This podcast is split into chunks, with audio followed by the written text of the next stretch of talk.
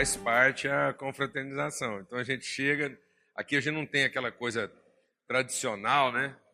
Porque eu falei com a hora, eu quero restabelecer uma tradição aqui, aquela coisa de terminar a reunião, a gente ir para a porta, para poder pegar na mão de todo mundo. Porque a hora que termina, alguns irmãos vêm conversar com a gente, a hora que vê, todo mundo foi embora, você não encontra com as pessoas.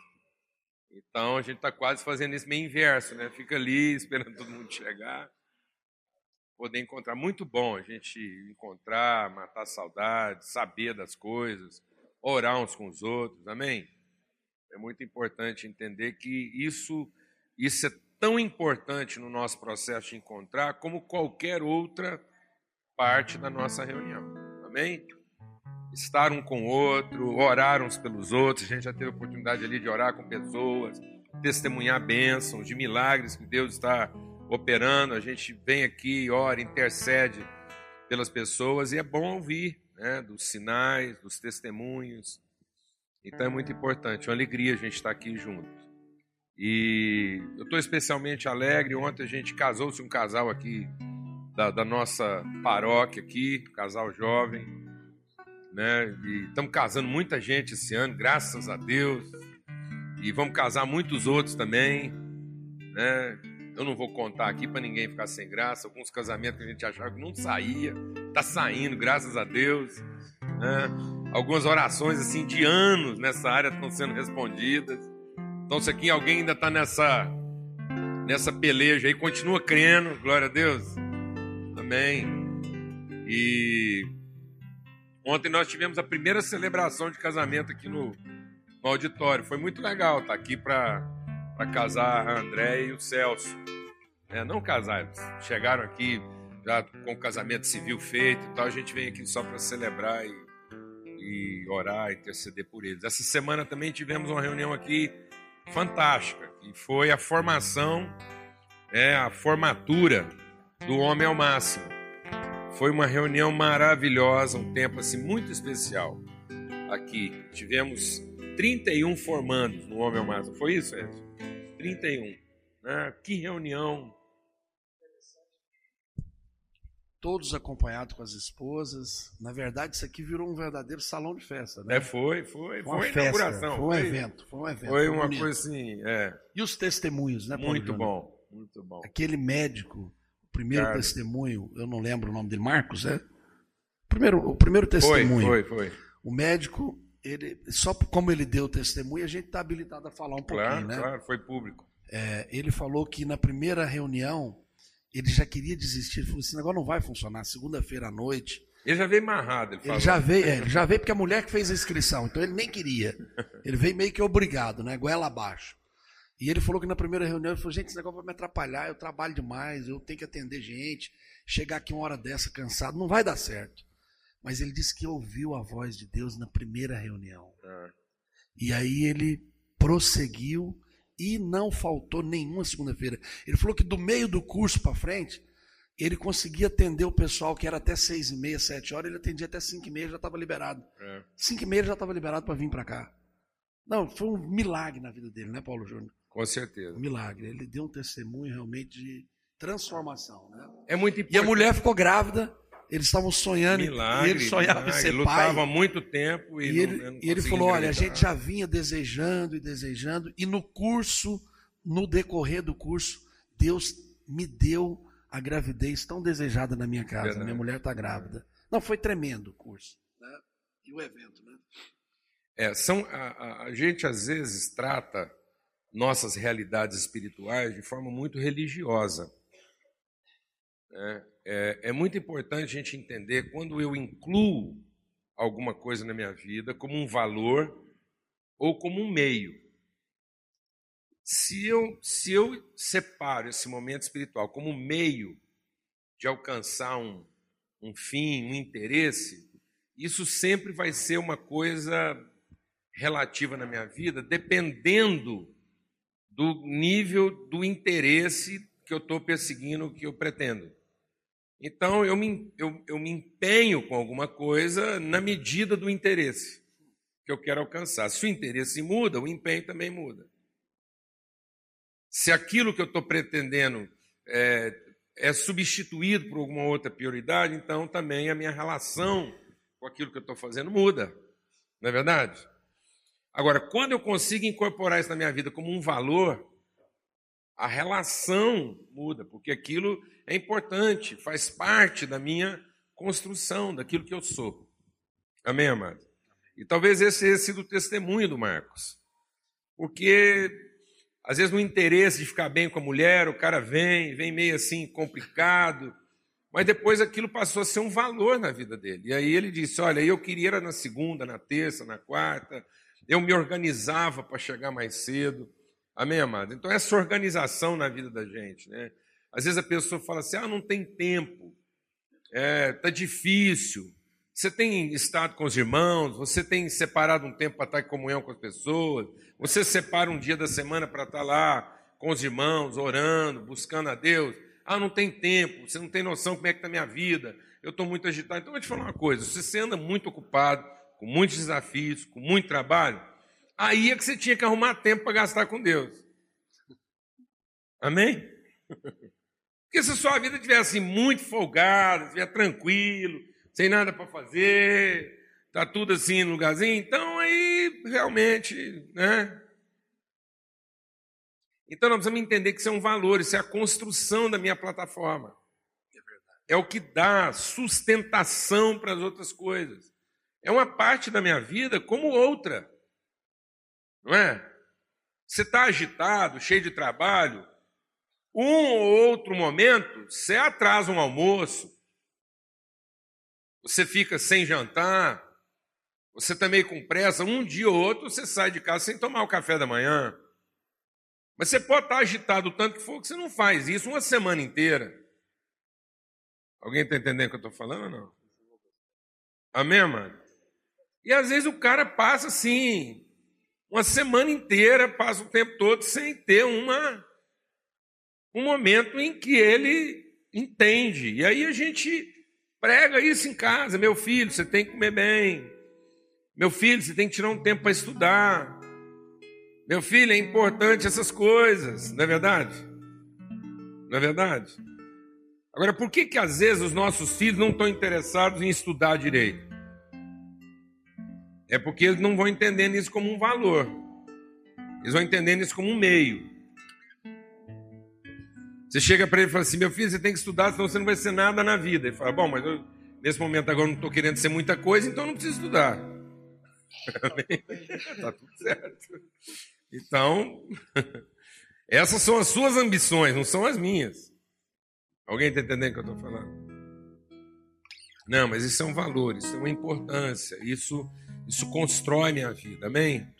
Vamos ter um tempo agora de oração, de louvor a Deus, entender esse momento, desfrutar, degustar cada parte dessa hora, aprender de Deus, em nome de Jesus. Benção.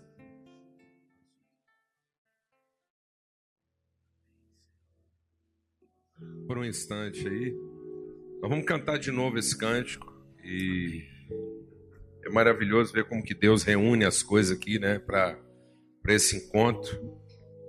E eu sou muito abençoado de estar aqui. As oportunidades que eu tenho, às vezes eu estou em algum outro lugar e às vezes longe, viajo às vezes de madrugada, levanto bem de madrugada para poder estar aqui com os irmãos, porque só quando não dá mesmo, porque é uma coisa importante, porque eu eu tenho experimentado graça de Deus, expressão de Deus, vem para aprender e eu vejo assim, eu aprendo na forma como Deus organiza. Então, os cânticos que você separou, o testemunho que nós vamos ouvir, é uma reunião de Deus, é o Espírito providenciando. Eu, eu procuro interferir o menos possível, assim. Eu oro para Deus e falo assim: Deus, o que que. Para onde o vento vai soprar? Me recusa a ficar assim, elaborando e pensando, para não estragar aquilo que o Espírito Santo quer ensinar. Amém? E a Bíblia diz que quando o povo de Deus se reúne, um traz testemunho, outro traz cântico, outro traz revelação. E assim é que as coisas têm. Um traz salmo, outro traz profecia, não é assim? Amém? Então vem cá compartilhar o que Deus está colocando no seu coração. Amém, bom dia. Meu nome é Tiago, eu sou membro da igreja já tem alguns anos. Natan, você colocou aí, você preparou aí? Vou mostrar uma foto para vocês aqui. Esse é meu filho, Marcos William. Minha esposa que está aqui, levanta, por favor, Caroline. Para quem não sabe, essa Caroline está grávida dos nossos. Esse é o meu filho com ela, é a Cecília. Ela está de seis meses. É uma bênção de Deus na minha vida, né? Essa que vai nascer. Mais o Marcos William. O Marcos William formou ontem no Bombeiro Mirim, né? Então, assim, eu sou muito abençoado por Deus, né, gente? Então, assim, o meu testemunho é de bênção na minha vida, né? O Marcos William formou ontem no Bombeiro Mirim e a Caroline está grávida do meu segundo filho, que é a Cecília. Então, assim,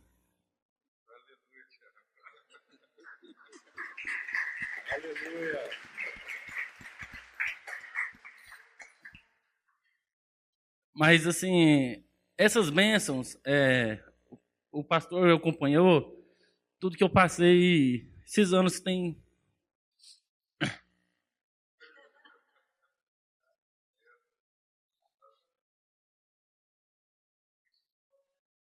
É, a minha casa.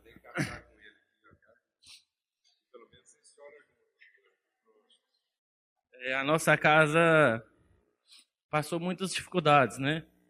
esses dois, esses três anos tem se passado agora. A gente enfrentou muita dificuldade, eu e mais a Caroline, né? É, muita luta mesmo. E agora nós estamos colhendo fruto, né? Da nossa luta, da nossa perseverança, né? Em Deus.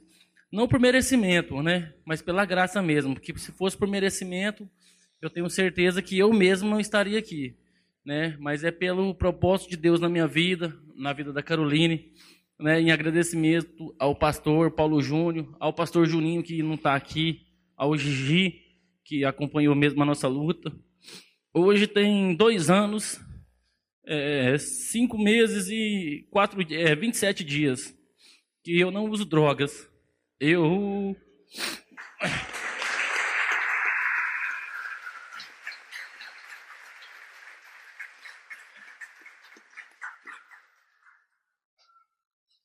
Eu usei drogas 11 anos da minha vida. É. É, eu era um rapaz assim que, respectivamente, tinha tudo, né? Uma família estável. Meu pai tinha uma, tem uma empresa estável e eu tinha tudo. E perdi tudo. Né? A droga ela te tira tudo, não só financeiramente, mas ela te tira tudo espiritualmente, Inclusive, eu perdi a minha esposa. Nós ficamos separados seis meses. Porque a droga me tirou isso. Ela me tirou o prazer da vida, me tirou as finanças, me tirou a esposa, me tirou tudo. Né? E eu recebi o apoio total dessa igreja nas minhas recaídas, que foram várias. Foram vários anos recaindo, voltando e recaindo, voltando e recaindo. Mas Deus, quando Ele tem um propósito na vida de um homem, esse propósito se cumpre. Então, assim, se você tem um familiar, um filho, um parente que está nessa mesma situação que eu estive, né, não desista. Amém. Deus, ele vai fazer a obra na hora dele. Glória a Deus. Né? Não é a sua, não é a minha, não é a do pastor, mas é na hora dele. Amém. Eu sou a prova disso. Estou aqui hoje, né, alegre, chorando, mas é de alegria, né?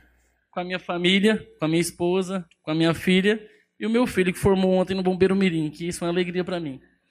Tá, gente? E assim, é uma longa caminhada, né? Eu usei drogas não foi dois dias, foram 11 anos. E só tem dois anos e alguns dias aí limpo, né? Que é a linguagem que nós falamos. Então, assim, é o resto da vida nessa mesma luta, nessa mesma caminhada. É um dia após o outro, né? Todos os dias. A minha luta hoje não é contra as drogas é contra o comportamento, que isso é que leva ao uso. Então, assim, o, o Enzo sabe muito bem o que, é que, a gente, que, é que eu estou falando. Então, bem. assim, a gente estamos na luta junto em família, que é o mais importante. A gente precisa muito da família. Então, assim, eu quero deixar essa palavra para vocês. Que Deus, Ele sabe todas as coisas. Amém. E Ele é o Senhor de tudo. Glória a Deus. Amém. Muito obrigado pela oportunidade. Amém. Amém. Aleluia, Senhor. Ah, pera aí, vamos orar com você, vamos agradecer a Deus aqui. Bom demais, né, mano? E tem gente que ainda chega para mim e fala assim, não sei o que está acontecendo hoje, a gente não vê mais milagre. Não é? Oh, Jesus. Os valores estão se invertendo na nossa vida, não é verdade? A gente tem que. Eu, a gente tem que celebrar tanto milagre aqui, tanto milagre, porque o nosso chamado aqui foi para a reconstrução de vidas, É de relações. Eu, eu tenho ficado tão alegre assim, o casamento ontem, as coisas, a formatura do homem ao mar, tanto milagre, 31 milagres aqui testemunhados né? porque eu acho que hoje não existe enfermidade mais grave a ser atendida, e acho que daqui para frente, cada vez mais, o povo não vai estar preocupado se enxerga, o povo vai estar querendo saber se vê alguma coisa. O problema hoje em dia não é se alguém escuta, é se alguém ouve. Porque hoje a gente trata com casais que todos dois escutam, mas nenhum dos dois ouve mais ninguém ouvidos que estão funcionando, mas que não cumprem a função. Amém, amados? Olhos perfeitos que não cumprem sua função. Perder a sensibilidade. Totalmente. Então, é essa doença né, das relações. Então, testemunhar o milagre do Tiago aqui, da casa dele, a casa entendendo o tamanho dos desafios que eles têm para frente, né, cara? Em nome de Jesus. Um ajudando o outro e, e, principalmente entender que a cura está em quando a gente entende que agora a nossa vida não é mais para nós mesmos. Amém. Essa é a cura, viu, Tiago? É a gente se ocupar dos outros. Amém. A gente fica doente, a gente fica ruim, a gente fica cruel de tanto pensar na gente de tanto ficar querendo a família que merece, o emprego que merece, o pai que merece, a mãe que merece, a vida que merece. É isso que deixa a gente doente de tudo. E aí não adianta você ter as duas pernas funcionando, os dois olhos funcionando, os dois ouvidos funcionando, porque a Bíblia diz: se os meus olhos forem maus, todo o meu corpo estará em trevas. Todo o corpo vai estar perdido. E o que, que são olhos maus? Olhos que não param de desejar coisas para si mesmo. Tudo que a pessoa enxerga, ela enxerga no sentido de tirar algum proveito e daquilo servi-la. Então ela ainda não viu a vida. Porque tudo que ela olha, ela olha na perspectiva do que ela vai receber, do que ela vai ganhar, do que ela vai obter. Foi isso que aconteceu com o homem e trouxe toda a sorte de males sobre toda a criação. Deus colocou o homem para ser a bênção de toda a criação e o homem olhou para a criação e disse assim: Isso tudo pode me fazer o bem que eu quero. Ele inverteu a relação dele com a criação. Ele amou mais a coisa criada do que aquele que o criou. Ele amou mais a sua carência, a satisfação do seu desejo, do que o seu propósito. E fez do seu desejo o seu propósito. E nós temos que fazer do nosso propósito nosso desejo. Amém, mano? Amém. Qual que é o seu maior desejo? Cumprir o seu propósito. Amém, Jesus. Mas não faça do seu propósito de vida satisfazer seu desejo. É verdade. Amém? Amém. Então a sua casa é bênção, é bênção para esses filhos e para muitos filhos. Eu quero profetizar uma coisa essa manhã sobre a sua vida, Tiago. Que Deus te fez pai de muitos filhos. Você prepara para ter sua casa cheia de gente. Filhos que você pariu e filhos que você não pariu. Filhos que têm a cara dos seis dois e filhos que não têm a cara dos seis. Amém? Amém. Porque Deus está dando a vocês um espírito de adoção. E quanto mais você se encarregar de cuidar de pessoas, menos você vai pensar em si mesmo e menos os seus desejos vão comprometer o seu propósito. Amém? Vamos orar. Senhor, obrigado por esse testemunho que nos encoraja, obrigado pela valentia do Tiago em abrir seu coração e dar o seu testemunho de cura. Obrigado por ver essa casa tão bonita. Ó oh, Deus, tão bonita, tão. Ó Deus, um casal que, que a gente olha e, e, e sente como filho da gente, como, como alguém que a gente quer ter em casa todo dia. Muito obrigado, que o Senhor gerou. A gente sabe que, que houveram dias na vida do Tiago em que ele era uma presença indesejável, que as pessoas não queriam ter em casa, tinham medo de ter em casa. E o Senhor faz isso agora, o Senhor faz o homem solitário viver em família. A gente olha para esse casal e queria que eles não saíssem de casa. Então, em nome de Cristo Jesus, que essa família, essa casa seja bênção para todas as famílias que vierem estar com eles, que eles sejam pai de muitos filhos. Em nome de Cristo Jesus. Em nome de Cristo Jesus. Bênção. Trem mais bonito, né? Bom demais, né?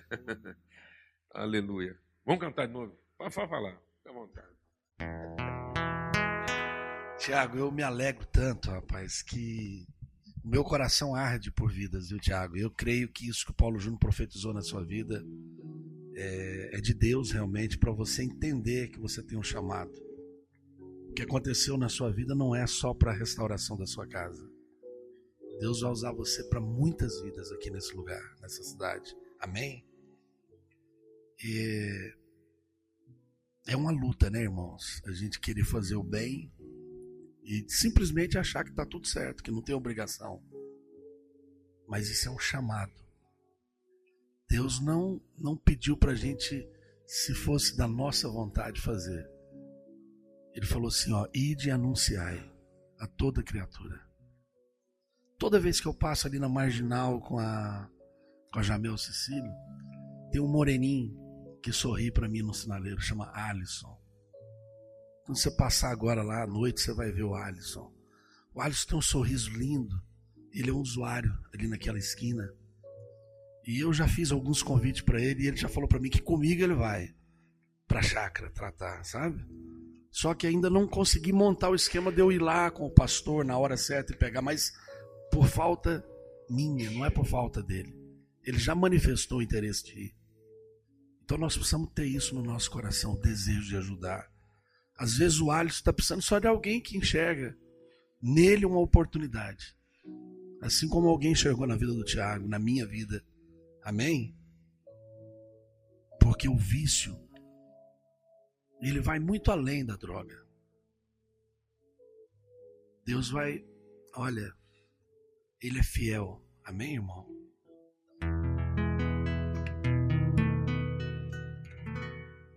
Em meio aos muitos problemas,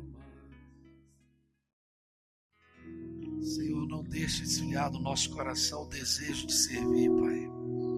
Aumenta em nós o teu querer, Senhor. Eu sei que o Senhor tem sede de alma, Senhor. O Senhor é um Deus missionário, Pai, que nos ensina, Pai, a levar a tua palavra, que nos capacita, Senhor, a abrir a nossa boca e te adorar, Senhor. Nós queremos te dizer que somos gratos, Senhor. Mas nós somos inconformados, Pai. Porque sabemos que temos que prosseguir, Senhor. Que não podemos descansar, Pai. Não nos deixa, Senhor, desanimar, Senhor. Que nós possamos ter esperança, Senhor. Que a tua palavra vai cumprir tudo aquilo que o Senhor prometeu para nós, Pai. Que nós seremos aquele povo, Senhor que faz a diferença no nosso meio, Pai. Em nome de Cristo Jesus, Pai. É a minha oração. Não nos deixe, Senhor, desanimar. Ajuda-nos a prosseguir, Senhor. Em nome de Jesus. Amém. Bom dia, irmãos. É, não está fácil eu estar aqui falando nesse momento. Às vezes ainda fico um pouco nervoso, não estou acostumado com o microfone, que bastante gente falando.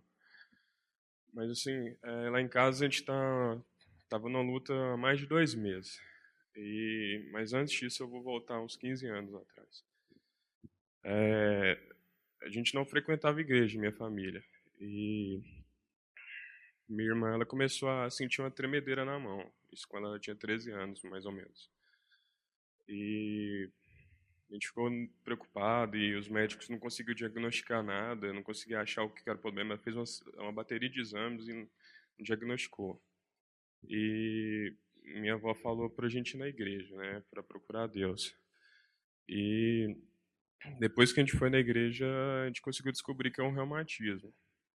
E ela tomou muito corticoide, inchou muito, sabe? Ela sentia infeliz, as pessoas ficavam zombando porque ela ficou bem gorda, chegou a pesar quase 100 quilos. E, e assim, Deus curou ela, sabe? Graças a Deus. E a gente começou a frequentar a igreja por uns cinco anos. Nesse período, Deus falou com um pastor que ele veio da Nigéria, cresceu na Inglaterra e veio falar. Ele apontou para mim e falou: Você vai ser um pastor de grandes, várias nações. Mas não precisava ele ter vindo na Nigéria, não precisava de. Não é o pastor. Pode ser meu vizinho. Deus pode ter falado diretamente comigo. Não é, não é ele, foi Deus que falou. E nesses cinco anos a gente ficou firme na graça de Deus, porém a igreja começou a dar conflitos internos e ela se desfez. E nessa época a gente não tinha maturidade de perceber que não é igreja, que não é pastor que, que leva a gente para o caminho do Senhor. E como a igreja se desfez, a gente ainda ficou um pouco na graça de Deus, mas a gente acabou se desviando. E nesses dez anos eu comecei a adolescência, então ver as amizades, e me desviou do caminho, né? E, comecei a frequentar os ambientes ruins, né? Comecei a beber muito, cheguei a fumar. E teve um dia que eu fui nessa festa da fantasia e bebi muito e não tinha crédito no celular, a gente tinha acabado de mudar, então não tinha nem telefone. E eu fui para fui voltar a pé para casa e muito bêbado, sabe? Quase um carro bateu em mim e eu dormi na praça. Eu não estava conseguindo andar, eu acabei dormindo. Quando eu acordei, eu estava sem tênis, sem boné, sem correntinha. Sabe? Se foi um livramento de Deus, porque eu poderia nem estar aqui, né? E passou no meio do ano no meio do ano passado, é, assim, a gente meu pai aposentou há dois anos. E minha irmã chamou a gente para abrir uma imobiliária. Assim. assim. Deus tem nos abençoado muito na área financeira. E depois dessa imobiliária, graças a Deus, a nossa vida melhorou muito. Assim. A realidade é que a gente tem uma realidade comum. Assim, é, lá em casa hoje a gente tem, cada um tem um carro, sabe? Não é a realidade do Brasil, mas às vezes pode ser a realidade daqui. E, e a gente nunca agradeceu, sabe? A gente nunca a gente não procurava agradecer a Deus por essas bênçãos que a gente tinha recebido, sabe? E, e assim, eu estava infeliz, sabe? E eu comecei a engordar e eu, eu tenho tanta roupa lá em casa que eu não, não serve, sabe? Eu tenho que ficar repetindo roupa porque as roupas não cabem em mim mais. Eu engordei mais de 10 quilos, sabe? E, e então Aí no meio do ano para cá, o pastor Marlos, se não me engano, ele deu uma palavra que Lucas, que escreveu o livro de Atos. E ele sempre escrevia em terceira pessoa. A partir do capítulo 16, ele começou a falar em primeira pessoa, começou a falar nós. Ele foi, ele entrou para a graça, ele começou a ele participar ativamente, sabe? E isso me fez lembrar lá do passado, que é a palavra que o pastor tinha dado para mim, sabe assim, Deus tinha dado essa palavra. Isso ficou no meu coração, sabe? E, e, começou essa luta interna, sabe? O espírito com a carne, o espírito com a carne. E as amizades também envolvendo. E assim, há dois anos e meio, eu, Deus colocou uma pessoa muito importante na minha vida, que foi minha namorada. Ela me, tem me ajudado, assim, me, me sabe?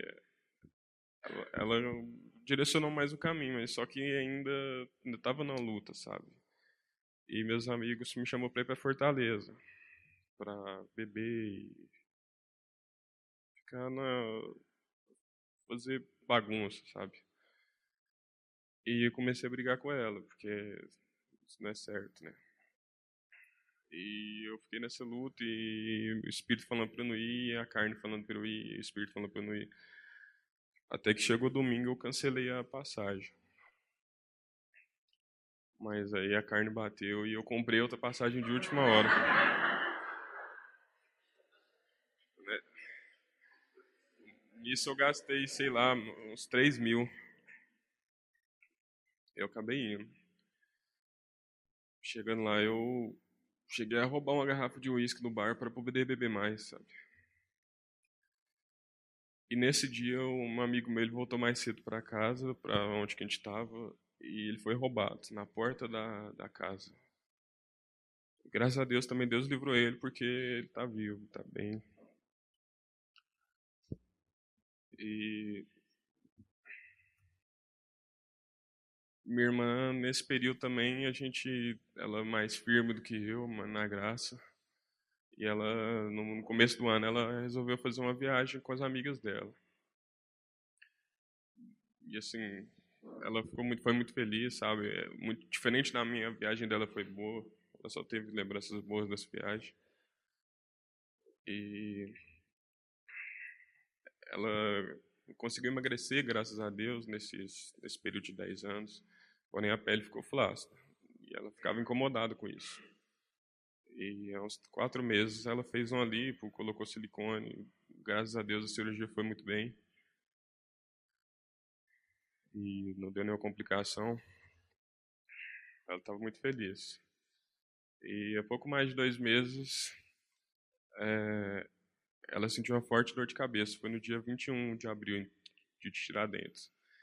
Ela estava tão feliz com o corpo dela que ela pediu. Eu fiz um curso de Photoshop, Illustrator, então eu sei mexer um pouco nisso. Ela pediu para mim fazer a marca dela, né? Que ela queria ser blogueira de moda eu fiz essa marca para ela, ela ficou muito feliz com essa marca que eu fiz para ela. E ela pediu para tirar umas fotos com ela, ela tirou, sabe, várias roupas diferentes e fez poses assim, eu tirando foto dela, sabe. E há pouco mais de dois meses ela sentiu uma forte dor de cabeça. E a gente foi no hospital, tinha dado um AVC hemorrágico nela. E o médico falou que foi pouquinho, ela não teve sequela, ela recuperou. Só que a gente foi fazer a ressonância e lá eu tinha mostrado uma mostrou uma malformação arteriovenosa, que, que é? É uma ligação do, da artéria do cérebro com a veia. Tem gente que, que morre sem saber, porque não, não desenvolve isso. É uma doença muito rara, é congênita, né, vem de nascença. Então o médico falou que às vezes a tremedeira dela tipo, pode ser até em decorrência disso, às vezes o diagnóstico que tinha feito no passado foi errado mas ele não sabe falar se ela realmente teve o reumatismo no ano passado ou não. E isso me fez voltar para Deus de novo, sabe? Tem gente que fala que a gente tem que ir pelo amor ou pela dor. Acho que no meu caso foi pela dor, né? E o propósito de Deus para a vida dela foi isso, né? Foi trazer a família para Deus pela segunda vez. E e ela voltou para casa, mas o médico falou: a gente vai ter que fazer um procedimento para fechar essa, essa MAVE, que é um cateterismo. Que ele falou: ó, isso aí é, é, raro da complicação, 10% dos casos da complicação. Só que a gente pensou, né? A gente pensou muito em número. Ficou pensando, ah, é, a gente não viu Deus, né? a gente não pediu para Deus antes. A gente ficou pensando muito em dados, a gente ficou avaliando isso aí. Mas se a gente conversasse com Deus, não era precisando ter feito isso aí. Mas isso é o que foi feito, está escrito, e Deus fez, fez pela vontade dele. No, no, que eu fizesse não ia mudar nada o que aconteceu. E é, ela fez o procedimento um dia depois do Dia das Mães. Ela chegou a vir para casa porque o, a primeira hemorragia tinha sido o organismo absorveu o sangue que saiu, né? E um dia depois do Dia das Mães, a gente marcou essa embolização, que é através de um catéter que vai pela virilha até no cérebro e fecha essa, essa MAV. E o procedimento foi muito bem feito, sabe? E ele falou que ficou faltando só 10% da MAV para ser fechada. Só que ela acordou já com chorando de dor de cabeça, o médico falando que isso é normal. Ele levou ela para UTI, porque era procedimento, ficar um dia na UTI, um dia no quarto e ir para casa para depois fazer de novo para terminar de fechar. Só que na porta da UTI ela começou a vomitar, começou a perder consciência. E eles foi, foi fazer a tomografia viu que tinha sangrado muito, segundo AVC hemorrágico. E eles tiveram que colocar em coma induzido, colocou em hipotermia, colocou um catéter no cérebro dela para estancar esse, drenar esse sangue. Graças a Deus, Deus É, e assim, nesse período ele tem falado muito, tinha falado muito comigo, sabe? Eu comecei a fazer um jejum de 40 dias, Deus falou, ó, eu estou cuidando dela, nesses 40 dias você vai ter a resposta de Deus e eu vou te transformar nesse período. E ele, ele deu algumas palavras assim, e uma das que eu ficou na minha mente foi Jó 42, que que ele fala que antes eu só te ouvia antes eu só te ouvia falar, agora eu te vejo. E e, nesse nesse meio tempo ela acordou, sabe, mas ela acordou com pneumonia, ela ficou com um problema de respiração. Era uma luta, sabe? Melhorava uma coisa, piorava outra. E depois eles foram diagnosticando, tinha dado meningite nela e ela colocaram em coma induzido de novo. E ela depois tiraram o coma induzido, ela não acordou, ela ficou em coma. Eles fizeram uma ressonância e tinha afetado muito o cérebro dela. Tinha dado muita isquemia. E foi um livramento de Deus, sabe? E passou 40 dias, o rim dela parou de funcionar. E nesses dias que ela estava em coma, eu falei: Não, Deus, eu não vou lá, eu vou lá só quando ela acordar. E ela fizeram uma, sexta agora, sexta passada, fizeram hemodiálise nela. E ela conseguiu sobreviver. Foi, foi difícil, mas ela passou. E Deus ficou me incomodando. Vai, vai, lá visitar ela, vai lá visitar ela. E eu fui lá no domingo. E voltando para casa, eu comprei aquele CD do Lucas Góes, que ele estava vendendo aqui. E eu estava voltando, ele tinha um. Acho que é a música 8. Eu não preciso de milagres para te adorar. Sabe? E essa música começou a tocar no carro. É mesmo que o gigante continue de pé, mesmo que as muralhas não caiam, mas eu vou te adorar. E domingo à noite, oito e meia, o médico liga, falando que ela não tinha resistido. O coração dela parou de bater.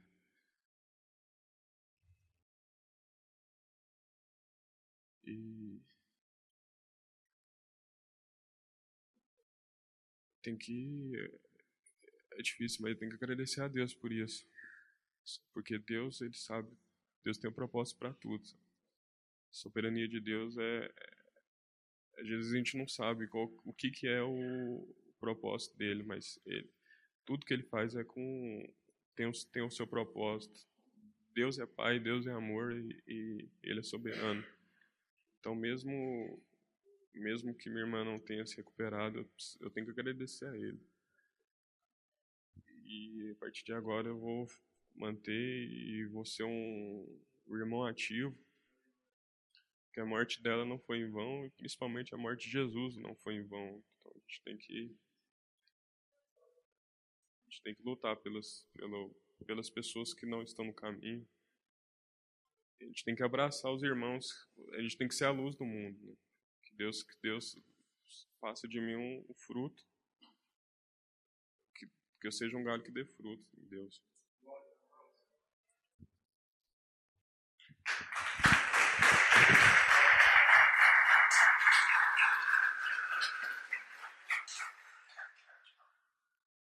A gente fez o sepultamento da Franciele na segunda-feira. É, a gente estava lá com o Lázaro, com, a, com o Milson, Isabel, que são os pais dele, e a Franciele congregava aqui com a gente, né, recentemente. Ela, algumas pessoas que vêm aqui vieram através do testemunho dela, um evangelista. E a gente, um domingo como esse, celebrando tantos testemunhos, tanta coisa poderosa, na segunda-feira, eu estava numa reunião de manhã, fazendo planos e, e, e, agradecendo a Deus tudo que a gente tem vivido, e os milagres, os milagres, e, e agradecendo a Deus, porque são muitos testemunhos. Quando os irmãos me ligaram dizendo que a Franciele tinha falecido e, e que era para a gente estar aí. A gente, eu corri para lá para estar com eles lá. E, e foi uma manhã muito difícil para a gente, para mim. E, porque ela da idade das minhas filhas. E no carro eu fui conversando com Deus. Eu estava muito nervoso, assim, com Deus. Eu falei, Deus, como é que é esse negócio? A gente está orando pela vida da Franciele, ela, o AVC não matou ela. Né? O diagnóstico anterior não matou ela. Então, é, ela escapou do AVC. E aí ela vai para uma UTI para ser tratada, ela vai para um hospital para ser tratada de uma coisa que não matou ela. E aí ela pega uma infecção hospitalar. Eu falei, como é que é esse negócio, Deus? Então, aquilo que era para matar, não matou. E aquilo que era para salvar, matou ela. E, e aí eu fui falando com Deus, falei, e agora o senhor faz esse tipo de coisa? O senhor organiza as coisas dessa forma. E agora a gente tem que ir lá e falar no seu nome, te representar numa situação dessa.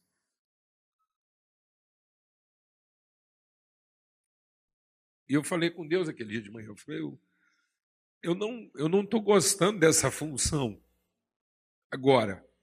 Eu estava numa reunião onde a gente estava planejando as coisas que dão certo. Agora eu tenho que sair desse lugar para cumprir a função de falar em seu nome, te representar.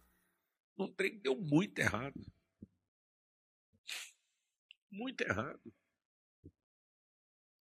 A Franciela é uma menina querida, evangelista, que enfrentou tudo isso assim com muita dignidade, não é, mano?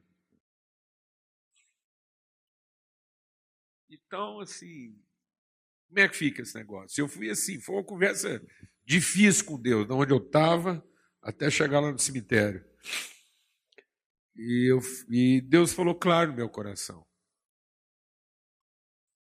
Deus falou claro no meu coração. Eu não estou te pedindo para você falar nada em meu nome.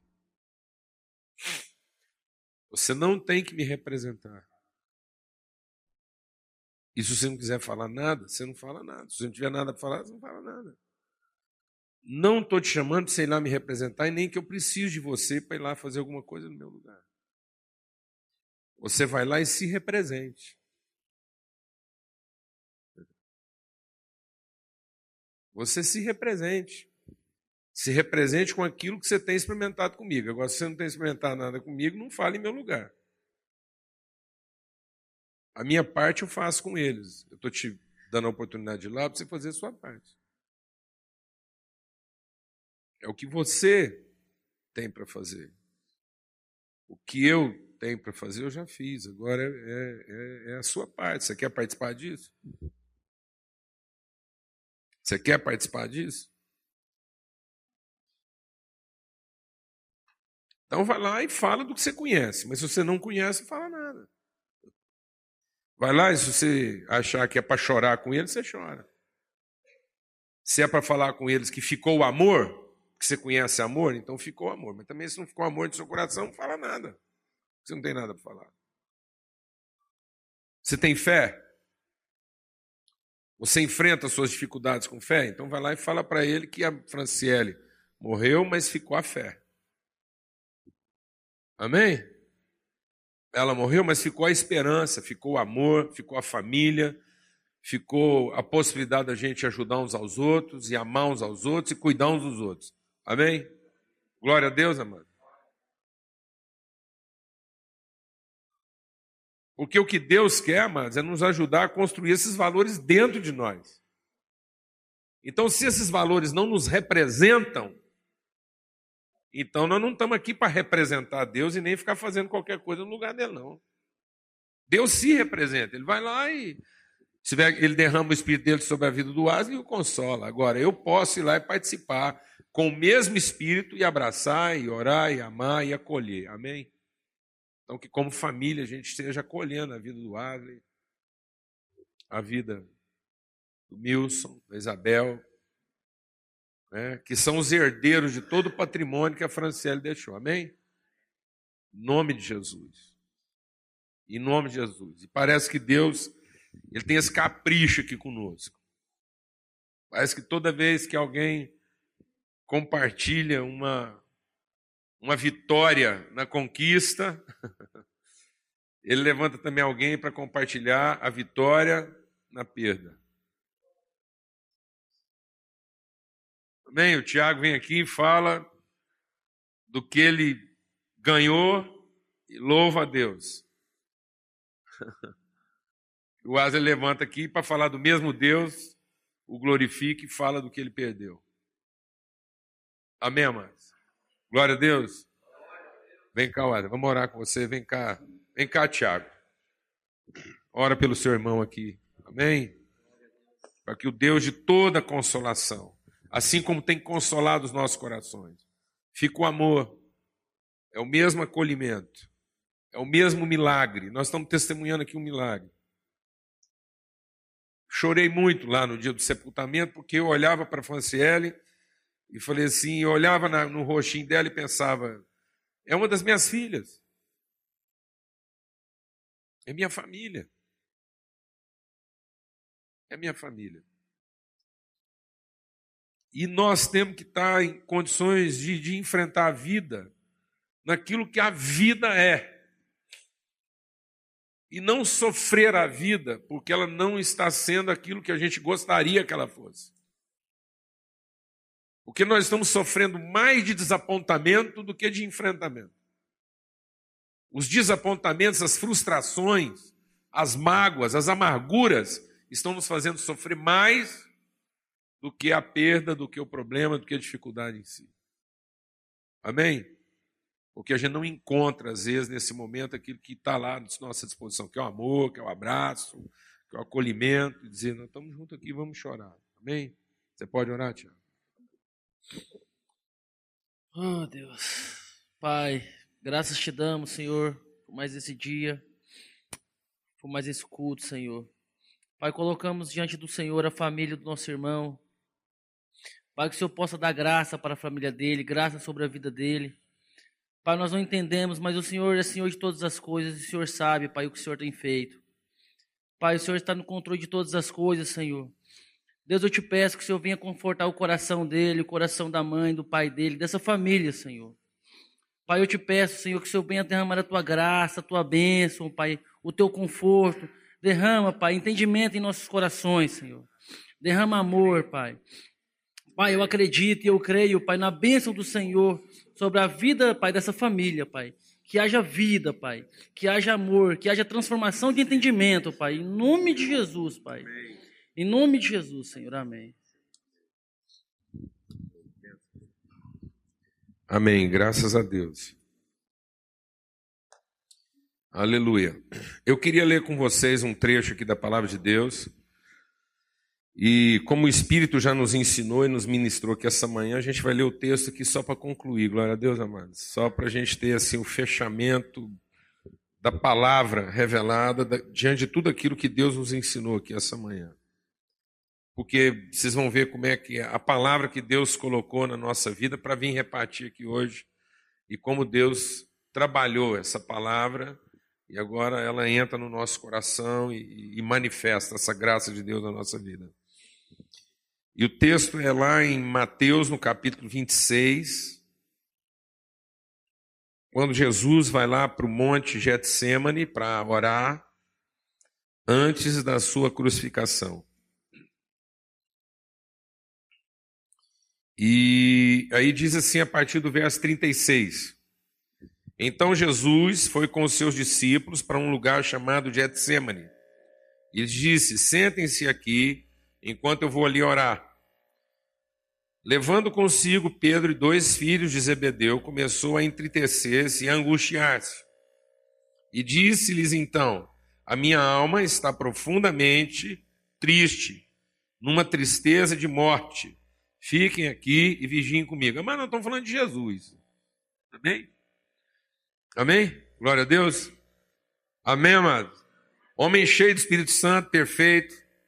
Não estava com nenhum diagnóstico, nada tinha acabado de fazer um exame completo de sangue lá, deu as taxas, tudo normal. Amém?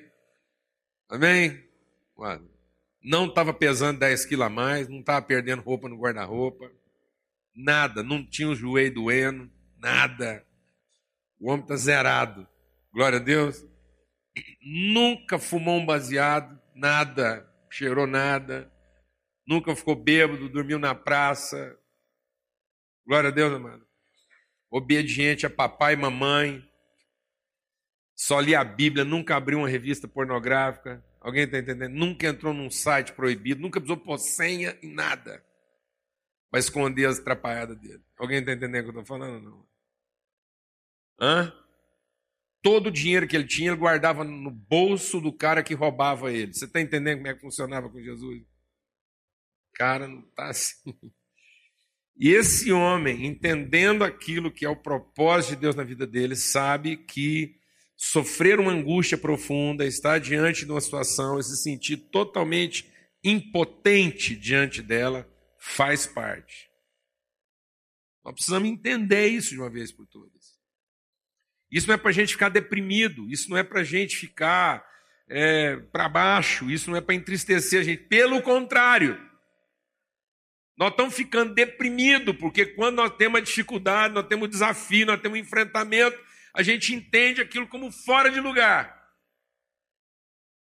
Como se aquilo não fizesse parte do nosso horizonte. E aí a gente não, não, não enfrenta aquilo de maneira própria. Essa coisa nossa de achar que uma angústia, uma tristeza, um enfrentamento não faz parte da nossa vida, está nos matando, está nos deixando piores. É isso que está colocando em nós uma tristeza que não sara, que não é vencida. Então ele está dizendo: olha, está aqui, está difícil, ora comigo. Indo um pouco mais adiante, prostrou-se com o rosto em terra e orou: Meu pai, se for possível, afasta de mim esse cálice, contudo, não seja como eu quero, mas assim como tu queres. De novo, vou falar um negócio para você. Vai fixando a cena. Vai fixando a cena. É o Filho de Deus, guiado pelo seu Espírito Santo, no momento mais assim, pleno da sua vida, 33 anos de idade, o menino. Pensa, seu, você aos 33 anos, pensa um, um filho seu com 30 anos de idade, cara saudável, promissor, inteligente, dava um banho nos profetas, nos homens de sabedoria daquela época. Esse menino está agora 30 anos de idade, 33 anos, com a cara no, na terra. Eu vejo uns irmãos, às vezes os caras chegam para mim e falam: Ah, pastor, tem orado muito. Fala, rapaz, o que, que nós estamos chamando de orar muito? Ir para um quarto assim com ar-condicionado, depois que comeu bastante, tudo que queria, tá certo? Estou numa mesa, comeu, vontade, está ali, nada. É, né? Aí ele vai ali, né? E acabou de comer uma comida que pagou com cartão de crédito, o dinheiro nem é dele. Se ele morresse ali naquela hora, ele ia morrer no lucro, porque gastou dinheiro que nem era dele. É, ué. Aí o cara senta ali, põe uma almofada em cima do tapete, sem desligar o ar-condicionado, pega uma musiquinha do Lucas, põe no fundo para o ambiente ficar assim agradável, inspirar. Ele fica ali uns, uma meia hora, chora, fica nervoso. Aí levanta, fala assim, rapaz, Deus tem que me ouvir, eu tenho, eu tenho orado muito. Aí ele sai dali, abre a porta do quarto, um amigo chama, fala, escuta, vamos ali. O cara já vai arruma um serviço, a mulher fica nervosa com ele, ele já devolve na mesma medida e já volta assim. Jesus está aqui, amando num tudo ou nada. A Bíblia diz que nesse momento ele está derramando a sua vida como oferta. A angústia de Jesus nesse momento foi tão profunda que ele teve uma embolia. A pressão interna se tornou tão grande dentro dele que em lugar de suor começou a brotar gotas de sangue pelos seus poros. A angústia de Jesus vazou. Está me entendendo isso, amado? Porque ele entendeu do tamanho que a vida é. A gente ainda não está entendendo o tamanho que a vida é, não, amado. A gente não está entendendo de que tamanho é ter uma família, é amar gente, é assumir compromisso com pessoas. A gente não está entendendo ainda de que tamanho é ser pai, é ser marido, é ser esposa. A gente entra nesse negócio aí da vida, a gente não está entendendo de que tamanho é dizer, Deus, eu quero ter uma empresa e eu quero ser um homem assim, bem sucedido, ter lá assim, uns mil funcionários. Você não entendeu de que tamanho que é esse negócio. Você entendeu o privilégio de ter mil funcionários, porque você está pensando que esses mil escravos vão trabalhar para você, você vai ficar rico do tamanho que você sempre quis. Mas você não entendeu do tamanho da embrulhada que você entrou em ter mil pessoas, cem pessoas, uma pessoa, uma doméstica que entrar na sua casa. Você ainda não entendeu de que tamanho é isso. Alguém aqui está entendendo o que eu estou falando? Não? O que é assumir responsabilidade pelas pessoas, se envolver com elas. E aí ele orou e falou: Meu pai, se for possível, afasta de mim esse cálice, contudo, não seja como eu quero, mas sim como tu queres. É Jesus orando. Eu fico pensando, Deus, há um momento em que fica parecendo, veja, amados, o que é, o que é, o que é ser um humano. Amém? Glória a Deus. O tamanho do desafio que é ser um humano.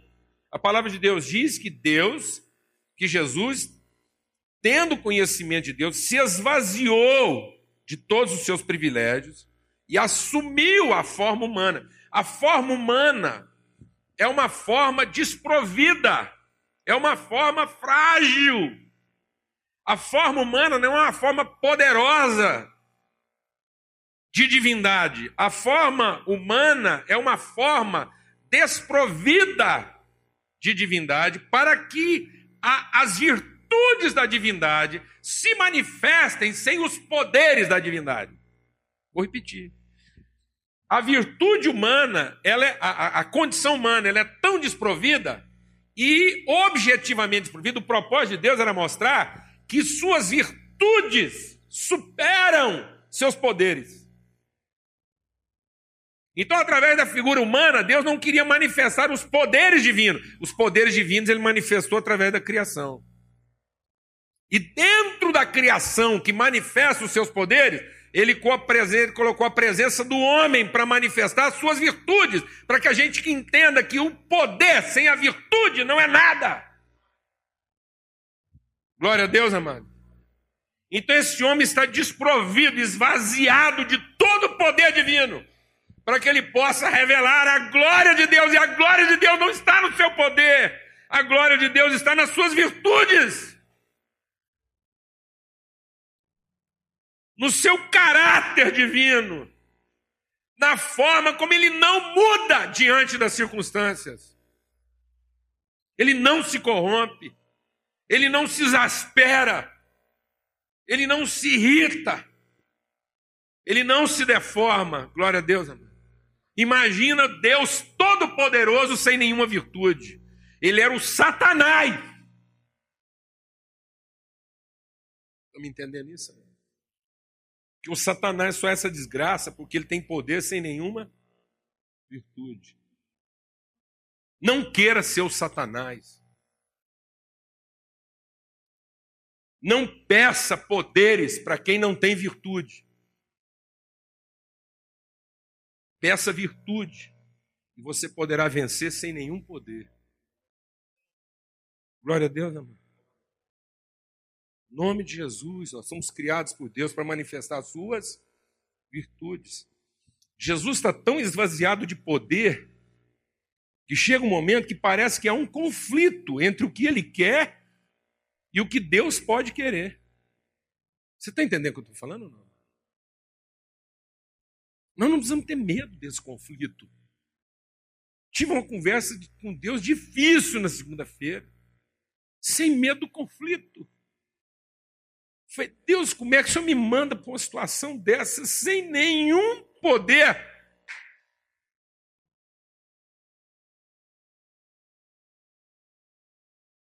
Como é que a gente vai conseguir ajudar essa família? Depois de um trem azangado desse. Com que poder? Sabe com que poder, meu? Nenhum. A não ser a virtude de amar, de ter esperança, de oferecer ajuda, de ser companheiro. Glória a Deus, amado. Você está entendendo isso ou não? Em nome de Cristo Jesus. E aí Jesus, orando lá e tal, voltou, os seus discípulos encontrou eles dormindo. É os caras que oram muito, esses caras oram muito. Eles pegam no sono. Vocês não puderam vigiar comigo nem por uma hora. Tá vendo? É, ora muito. Quanto está orando? Uns 40 minutos, não dá nem uma hora. Perguntou ele a Pedro, vigie. É, é, ele perguntou a Pedro. Depois ele disse: vigiem, orem, para que não caia em tentação. O espírito está pronto, mas a carne é fraca. E retirou-se. Quando ele está falando de orar e não cair em tentação, do que, que ele está falando? E ele disse: Meu pai, se não for possível afastar de mim esse cálice sem que eu beba, então faça-se a sua vontade. Quando voltou de novo, os encontrou dormindo, porque os olhos estavam pesados, então os deixou novamente orou pela terceira vez, dizendo as mesmas palavras. Depois voltou aos discípulos e disse: Vocês ainda dormem e descansam? Chegou a hora. Eis que o Filho de Deus está sendo entregue nas mãos de pecadores. Levante-se e vamos. Aí vem o traidor. Enquanto ele ainda falava, chegou Judas, um dos doze, como ele estava, com ele estava uma grande multidão, armada de espada, de vara, enviada pelos chefes dos sacerdotes, líderes religiosos do povo, o traidor havia combinado um sinal com ele, se dizendo: aquele a quem eu saudar com um beijo é ele, prendam-no. Dirigindo-se imediatamente a Jesus, Judas disse: Salve, mestre, e o beijou. Jesus perguntou: Amigo, o que te traz aqui? Então os homens se aproximaram, agarraram Jesus e o prenderam.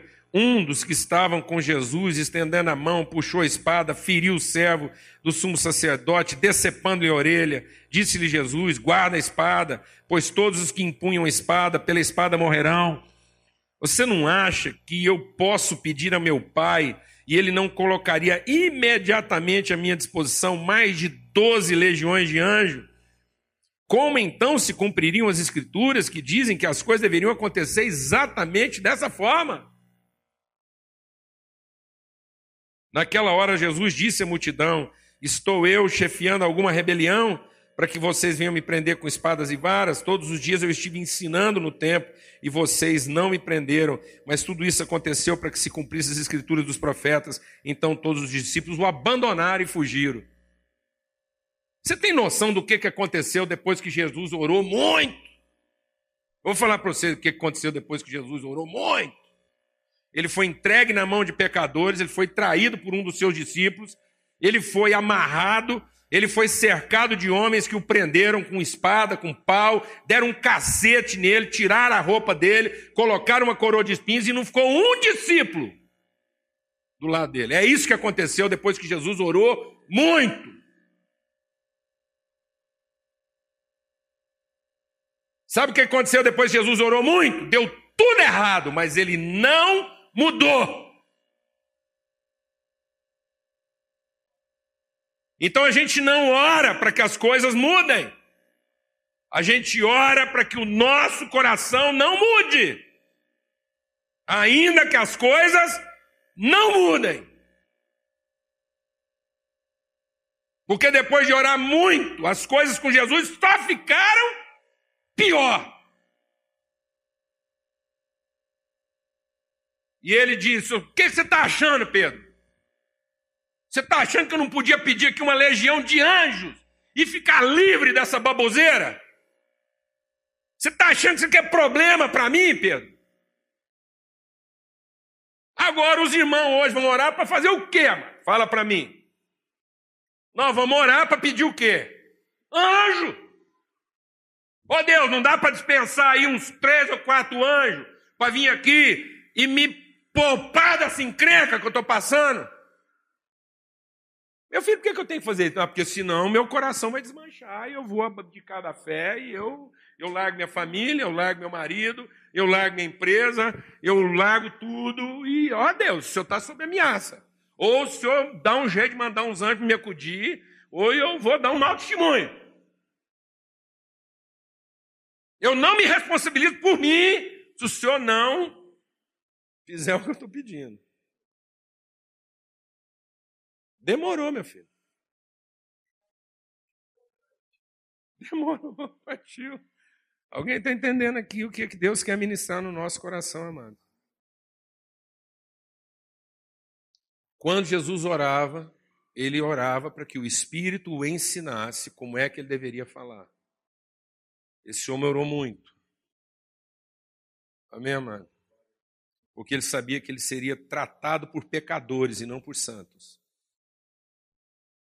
Deus, eu vou sair daqui depois de ter orado e falado com o Senhor, e que tem, quem está me esperando para tratar comigo são pecadores e não santos.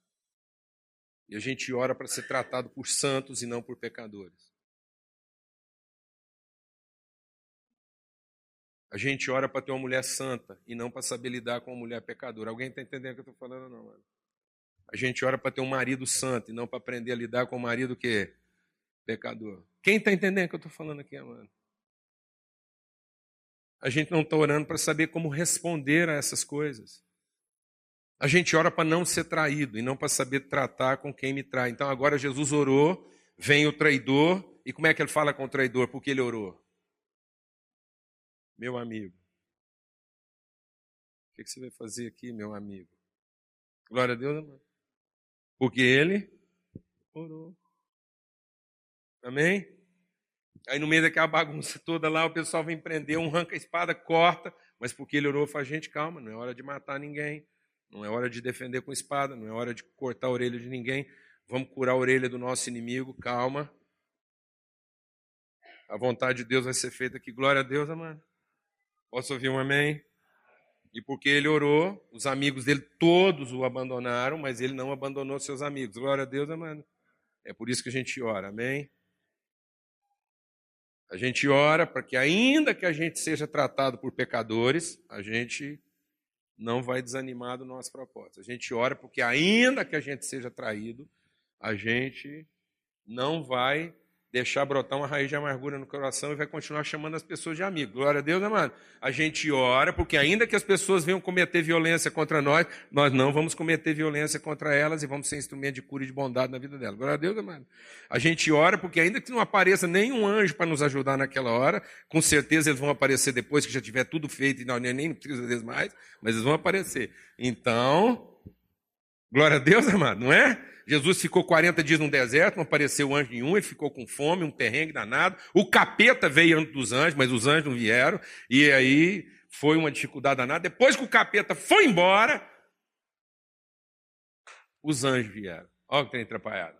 Eu falo para vocês, Deus é de uma irresponsabilidade. É muito irresponsável. Como é que deixa aquele menino, filho dele, no deserto, sozinho? O capeta vai lá, faz aquele trem tudo. Aí, a hora que já foi tudo embora, que o menino pode até voltar do deserto, ele manda os anjos fazer a comida para ele lá.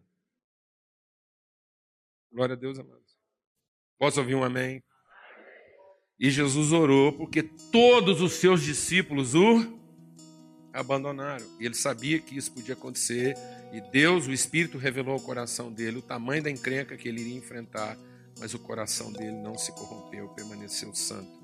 E ele disse: oh, essas coisas estão cumprindo aquilo que é a vontade eterna de Deus, e a vontade eterna de Deus é que eu permaneça firme, é que eu dê um testemunho de glória, é que o povo conheça quem é meu Pai, conheça quem é o Pai deles e quem é o Senhor dessa bagunça aqui. Glória a Deus, irmão.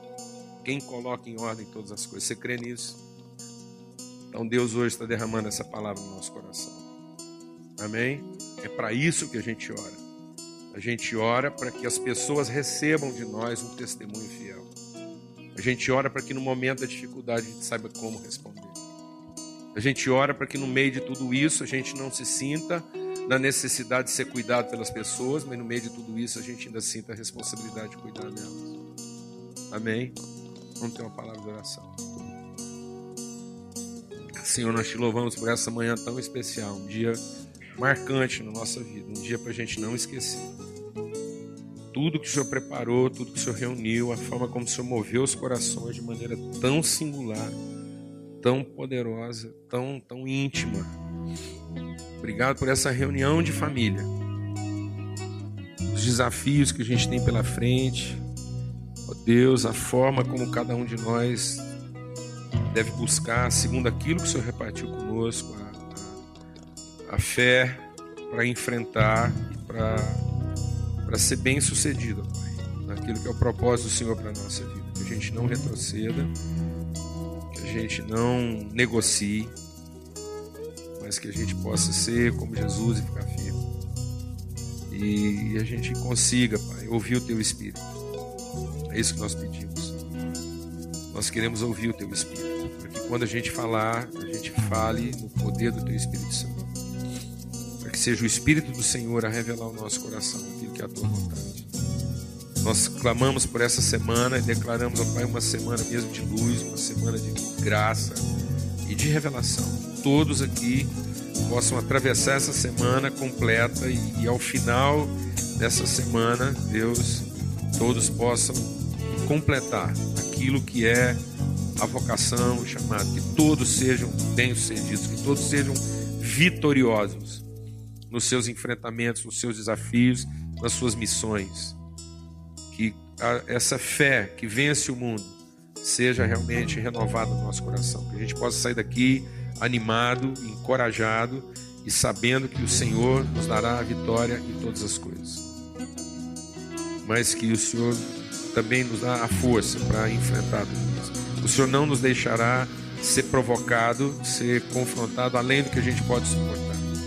Mas o Senhor dará o livramento. Então, que os nossos olhos estejam no Senhor e em favor das pessoas. Que o amor de Deus, o Pai, a graça do Filho, comunhão do Espírito Santo seja sobre todos.